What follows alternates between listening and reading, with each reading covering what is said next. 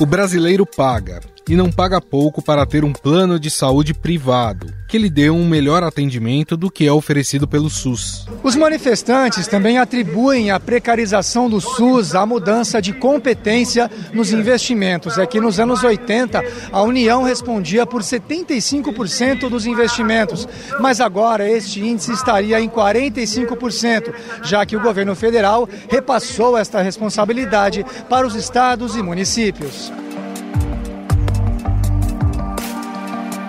Apesar de garantir que toda pessoa em território nacional tem acesso a uma assistência total à saúde, o SUS não consegue atender a população de forma rápida e eficiente. É exatamente nessa falha do poder público que cerca de 50 milhões de pessoas se apertam para pagar um plano de saúde. A Associação Brasileira dos Planos de Saúde tem uma estimativa de que o valor desse reajuste deve ficar entre 9% e 12%, bastante acima da inflação do período, né, que é de 3,94%. De acordo com a própria ANS, atualmente aqui no Brasil, nós temos mais de 50 milhões de beneficiários de planos de saúde. Mesmo assim, não é garantido que quem tem um plano de saúde conseguirá uma consulta rapidamente ou terá seu tratamento custeado pela operadora. Recentemente, essas empresas começaram a cancelar os contratos unilateralmente para não terem que custear o tratamento de crianças autistas. Essa dificuldade toda acontece porque a Agência Nacional de Saúde não tem um protocolo de atendimento específico para autistas. E como eles precisam de muito mais sessões, com fonoaudiólogos, psicólogos, terapeutas ocupacionais, neuros, entre outros, os planos de saúde acabam barrando os atendimentos, o que prejudica as crianças. Mas vale lembrar que desde o ano passado esse cenário vem mudando. A ANS, Agência Nacional de Saúde Suplementar, tornou obrigatória a cobertura de qualquer método ou técnica indicado para pacientes com autismo e com transtornos globais de desenvolvimento. Mas o problema se repete também em outros tipos de tratamento, como por exemplo, câncer. Essa moça foi lá, conversou com o médico, o médico falou: Márcia, começa agora. É quimioterapia e radioterapia. Aí ela recebe a informação: hoje não. Negaram para ela. O convênio está negando a radioterapia. Dados do Tribunal de Justiça de São Paulo dão conta de que apenas nos cinco primeiros meses deste ano foi aberto na Justiça Paulista um processo contra planos de saúde a cada 25 minutos. Infelizmente, essas questões tendem a piorar daqui para frente. Os planos estão mergulhados em crise e nada indica sua recuperação.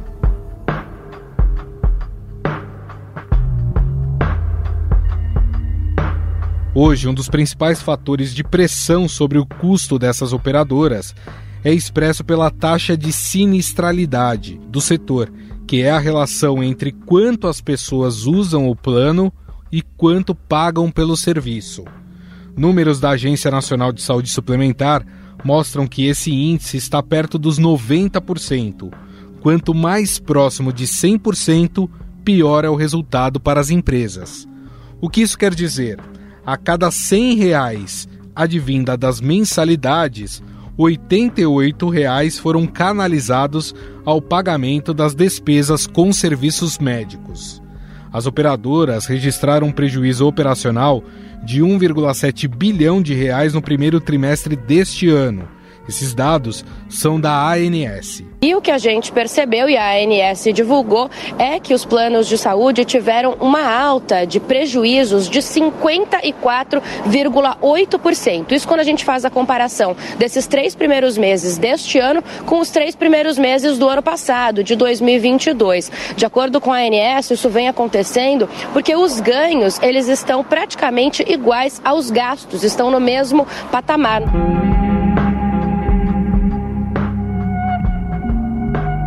Além disso, com o cenário econômico adverso, novos beneficiários estão entrando em contratos com mensalidades menores que as dos planos já em vigor. A crise fez também com que as operadoras passassem a atrasar os pagamentos para os hospitais. Um levantamento realizado pela Associação Nacional de Hospitais Privados, em setembro, com 48 instituições, apontou valores a receber em torno de 2 bilhões de reais planos de saúde estão atrasando pagamentos para hospitais privados. Somente no primeiro semestre desse ano, o valor já passa dos 2 bilhões de reais. E o que mais impressiona é que esse número pode ser muito maior. Especialistas no setor atribuem ao cenário a fatores como inflação médica, flexibilização do rol de procedimentos com cobertura obrigatória dos planos e a chegada de medicamentos de alto custo.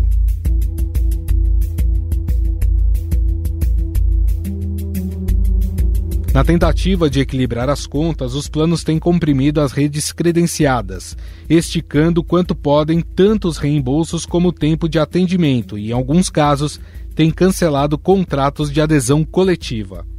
Para especialistas, são necessárias medidas regulatórias que visem a reduzir os conflitos de interesse entre as operadoras e prestadores de serviços e tragam maior transparência na relação contratual. Afinal, como contornar os problemas com os planos de saúde sem que o cliente seja atingido. A saída seria melhorar os serviços prestados pelo SUS. Sobre esse assunto, vamos conversar com a presidente da Federação Nacional de Saúde Suplementar, Vera Valente.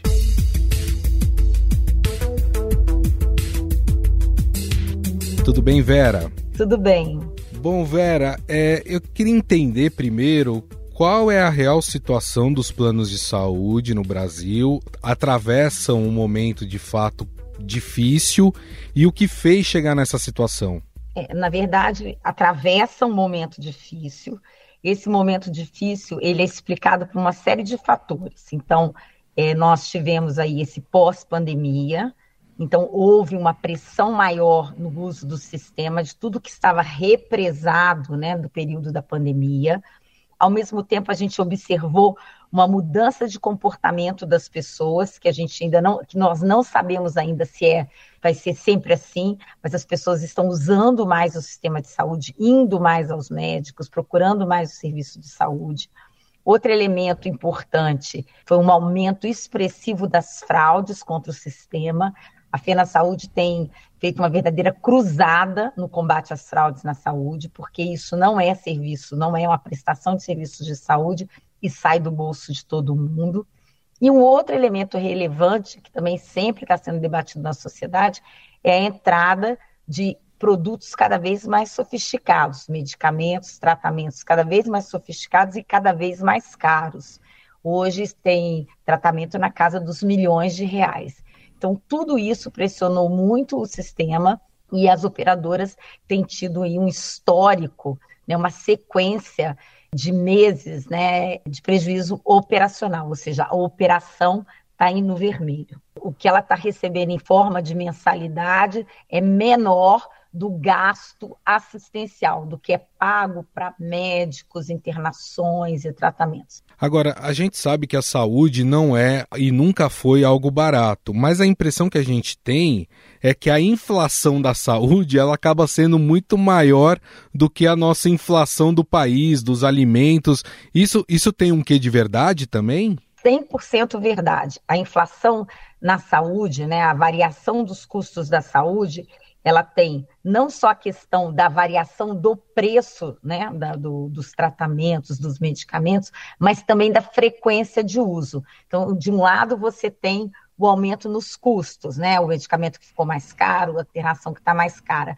Por outro lado, você também tem o aumento na frequência. Então, esses dois fatores conjugados faz com que você tenha inflação da saúde muito superior a inflação de preços, né, geral de preços. E isso é uma verdade não só no Brasil, no mundo inteiro. E como os planos estão fazendo para lidar com essa questão?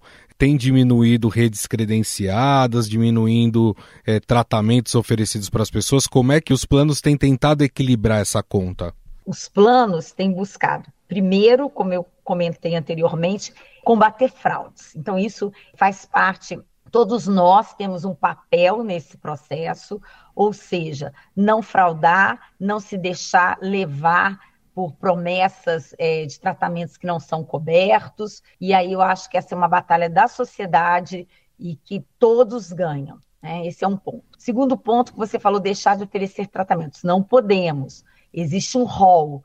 O rol é a lista daquilo que a, ANS define que todas as operadoras são obrigadas a pagar, né, dentro de, de cada modelo de plano, dentro de cada segmento de plano de saúde, hospitalar, hospitalar mais ambulatorial, só ambulatorial, enfim. Dentro disso existe uma lista pré-definida e o plano é obrigado a pagar tudo que está nessa lista.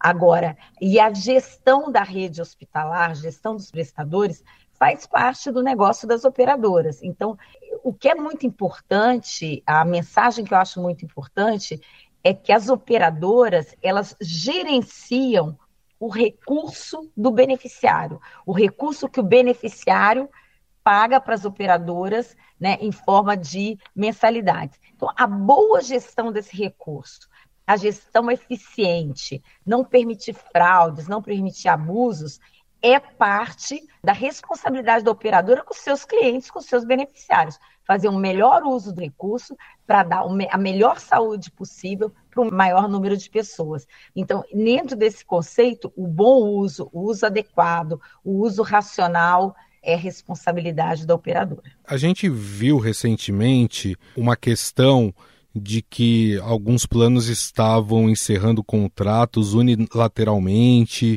Isso acontece por quê? Porque o, os tratamentos passaram a ficar muito caros. Por que, que chega nesse, nesse momento em que uma operadora resolve encerrar um contrato? É outro ponto importante de esclarecer a legislação permite esse cancelamento de contratos. Contratos que estão desequilibrados, contratos que podem ter uma série de questões, às vezes até determinados abusos, mas isso faz parte da relação da operadora com seus contratantes. E vice-versa também é possível, né, Gustavo? Ou seja, um cliente resolver trocar de operadora, rescindir o contrato com a operadora e ir para um, uma outra operadora. Então, essa é uma relação comercial prevista na lei. O único contrato que as operadoras não podem cancelar são os contratos é, dos planos de saúde individuais. Então, esses, pela lei, a operadora não pode cancelar, e isso também hoje é uma questão muito relevante, porque você tem, às vezes, algumas carteiras muito antigas, é, muito envelhecidas, e que, com o reajuste definido pela ANS de uma forma única, é, a ANS faz um reajuste médio, a conta não fecha. São carteiras deficitárias, são carteiras que oneram também o resultado das operadoras. Então, é mais um motivo, é a gestão dessas carteiras para que a operadora tenha saúde financeira também é uma responsabilidade, porque a gente paga o plano de saúde querendo que ele exista, que ele esteja bem na hora que você precisa, que ele possa te atender, possa te oferecer o atendimento que você necessita na hora que você precisa. Mas essa relação contratual, ela está estabelecida na lei e a operadora pode rescindir esse contrato, como também vice-versa. O contratante pode decidir rescindir o contrato com uma determinada operadora e contratar uma outra. E por parte do governo, o que, que o governo poderia fazer para melhorar essa condição, tanto para as, as operadoras de plano de saúde, também como para os clientes? Porque quem acaba tendo que pagar mais para poder equilibrar essas contas acaba sendo na ponta o cliente. Mas algo que o governo possa fazer através de medidas regulatórias? Então, é muito importante, tem o governo, tem o executivo, que seriam medidas regulatórias. Sim, algumas coisas podem ser revistas, né, vistas para que esse setor possa crescer mais ainda, né, porque é importante colocar que quando você traz beneficiários para o segmento privado, para as operadoras de saúde, você desonera o SUS. E o inverso também é verdadeiro se você tem medidas que fazem com que as pessoas não consigam pagar, que sejam, que elitizem o acesso aos planos de saúde e, consequentemente, à saúde privada, isso depois vai desaguar no SUS e vai onerar ainda mais o SUS. Então, existem medidas, e mais ainda, existem medidas legislativas, porque nós temos uma lei hoje bastante velha, né? Uma lei de 25 anos. Então, se a gente pensar a situação há 25 anos atrás em termos de saúde era completamente diferente de hoje. Você, hoje você tem tratamentos muito mais caros, nunca poderíamos imaginar 25 anos atrás um tratamento que custasse 10 milhões de reais. Isso já existe hoje. As pessoas estão vivendo mais, né? Isso é bem noticiado na imprensa, mas para viver mais, elas precisam ser melhor cuidadas, e aí elas usam mais o sistema de saúde. No Brasil, você teve uma inversão da pirâmide. Hoje você tem mais pessoas 60 mais, né? Do que pessoas mais jovens. Então, tudo isso muda muito esse entorno da discussão da saúde suplementar, da saúde privada. Seria muito bem-vinda a revisão da lei, mas uma revisão equilibrada, uma revisão buscando é, modernizar a lei, para que ela possibilite que mais pessoas venham para a saúde privada. Dependendo das iniciativas, pode acontecer um movimento contrário, tornar os planos muito elitizados e expulsar beneficiários da saúde privada e comprometendo ainda mais a sustentabilidade do SUS. Né? Isso que, que você está falando é muito importante, né? Porque às vezes as pessoas acham que o SUS, pela sua gratuidade, ela acaba não interferindo é, na questão da saúde privada, dos planos de saúde, mas você explicou bem que dependendo de como é gerido o SUS, isso vai refletir muitas vezes de forma negativa em cima da saúde privada, né? Isso. Se você tem medidas que tornem o plano de saúde mais elitizado e, consequentemente, mais caro, essas pessoas vão ter como opção apenas o SUS.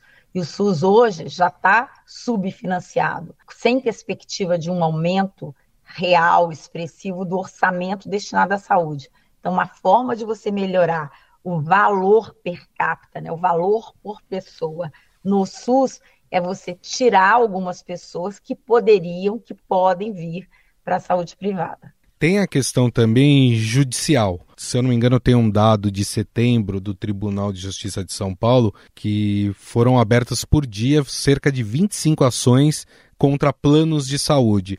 Essas ações, na maioria das vezes, ela, elas têm a ver com demora de procedimentos ou para cobertura de procedimentos que não estão naquele rol que é determinado?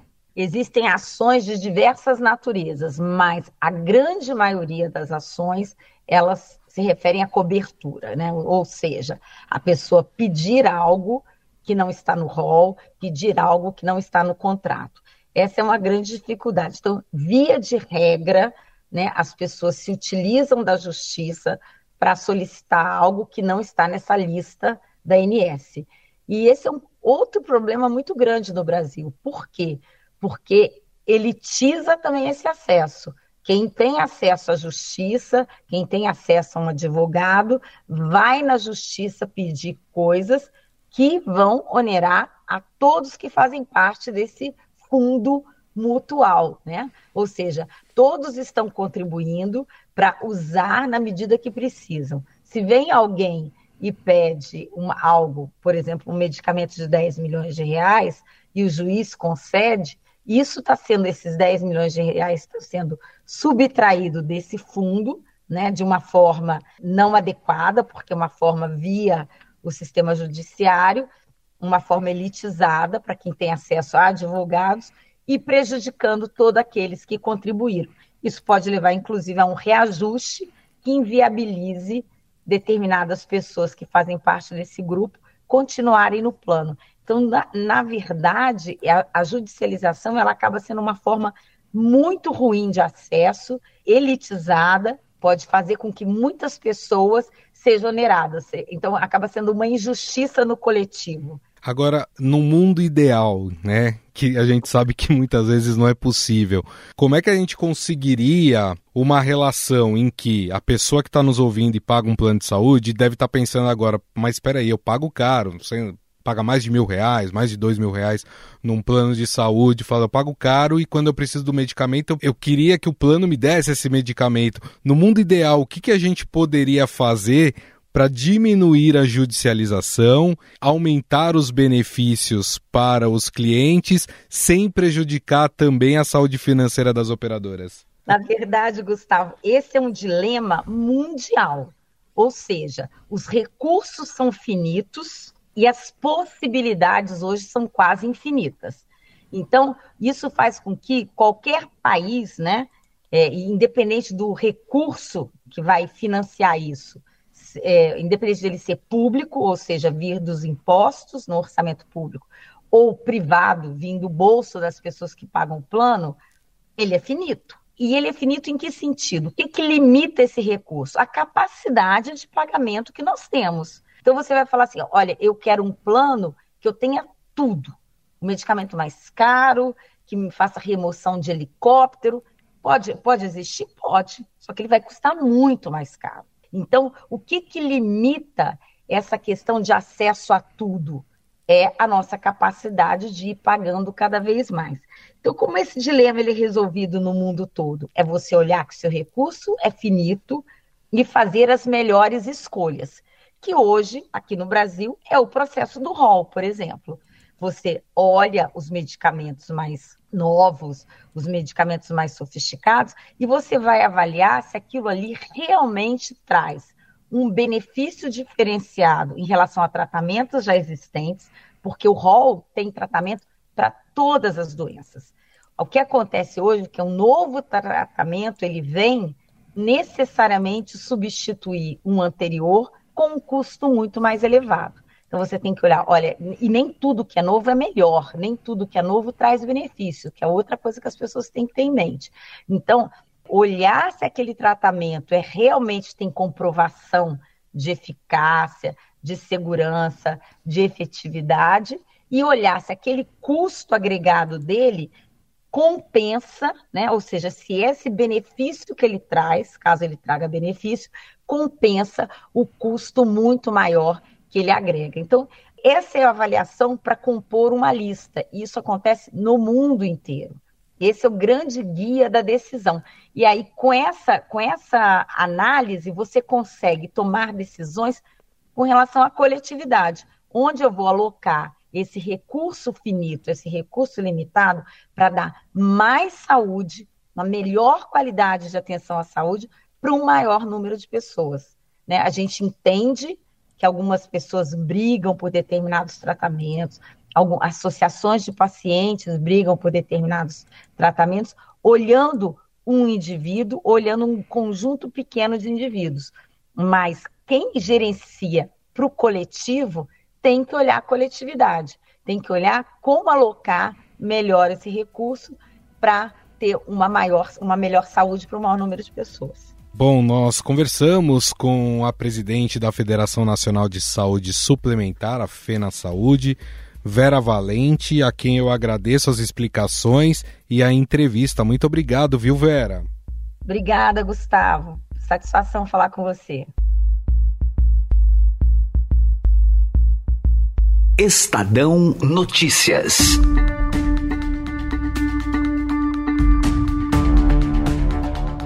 O Estadão Notícias desta terça-feira vai ficando por aqui. Contou com a apresentação minha, Gustavo Lopes, o roteiro, produção e edição são minhas, de Jefferson Perleberg e Laís Gotardo. A montagem é de Moacir Biasi. Mande sua mensagem ou sugestão para o nosso e-mail podcast@estadão.com. Um abraço e até mais.